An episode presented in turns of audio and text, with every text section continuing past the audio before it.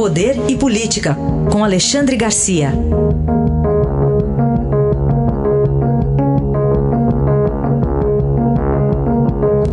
Alexandre, bom dia. Bom dia, Raíssa. Bom dia, Carolina. Bom dia. Bom, queria que você começasse falando dos atos de ontem, é, rebeldia até nas aglomerações. O próprio, o próprio governador de Goiás chegou a ser vaiado porque disse que não deveriam se aglomerar ontem. E ele é aliado do presidente Bolsonaro, né?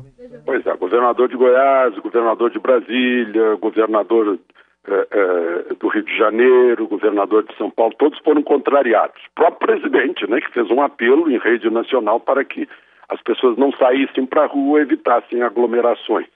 Ele acabou cedendo e saiu para ver a aglomeração e ficou lá na frente do palácio cumprimentando as pessoas. Aí a gente pergunta o seguinte, né? Contrariaram as recomendações do Ministério da Saúde, contrariaram os governadores, contrariaram o próprio presidente. Né? Está na hora de pensar também por quê. Por que razão? A pessoa não faz isso assim eh, de uma hora para outra. Né? Eu acho que os políticos, de um modo geral, de presidente da República a presidente da Câmara, presidente do Senado, presidente do Supremo também, pensaram a respeito desse povo que está irado, que está impaciente, que está exigindo um, um, país melhor, né? mudanças que levem a um país melhor. Uh, talvez seja o costume de não ler os resultados das eleições.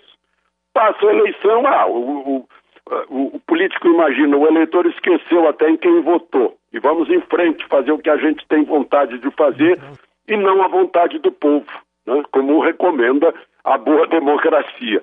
Talvez seja isso. Né? É, dar uma repensada para saber qual foi o resultado da eleição, qual era a, a, vontade popular naquela época, que está sendo a mesma vontade popular de hoje. Né? Talvez seja isso, a gente, além dos, dos temores uh, sobre coronavírus, etc., a gente pensar sobre isso. A parte política em si, política com P maiúsculo, uh, do, do significado dessa mobilização super espontânea e rebelde de ontem. Muito bem. É, vamos falar também sobre uma movimentação durante o fim de semana pelos dois anos do assassinato da Marielle e do motorista Anderson. Pois é, eh, temos os dois assassinos, que inclusive já foram, vão ser levados a júri popular. Temos a autoria e não temos a motivação. Eu nunca vi isso num, num, num processo de crime. Né?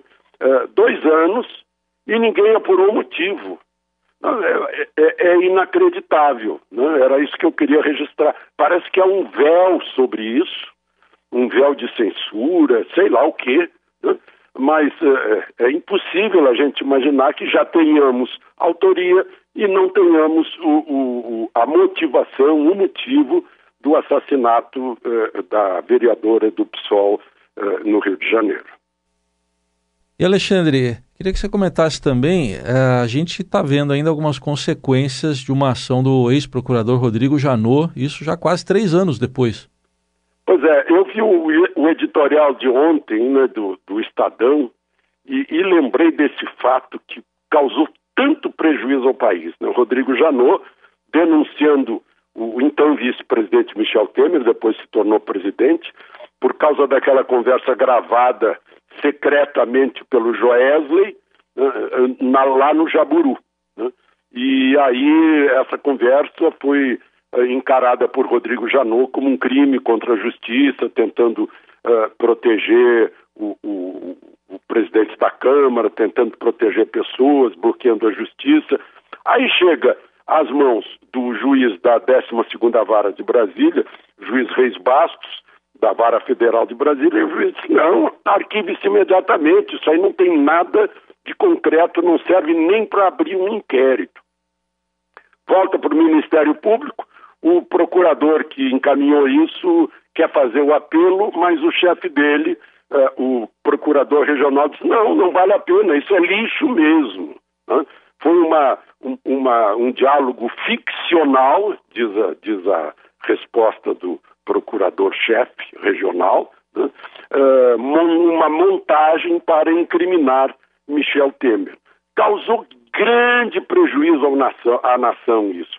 Estava se encaminhando a reforma da Previdência bem encaminhada. Isso foi retardado. Estava havendo uma recuperação do emprego, recuperação da economia. E aí foi bloqueado também.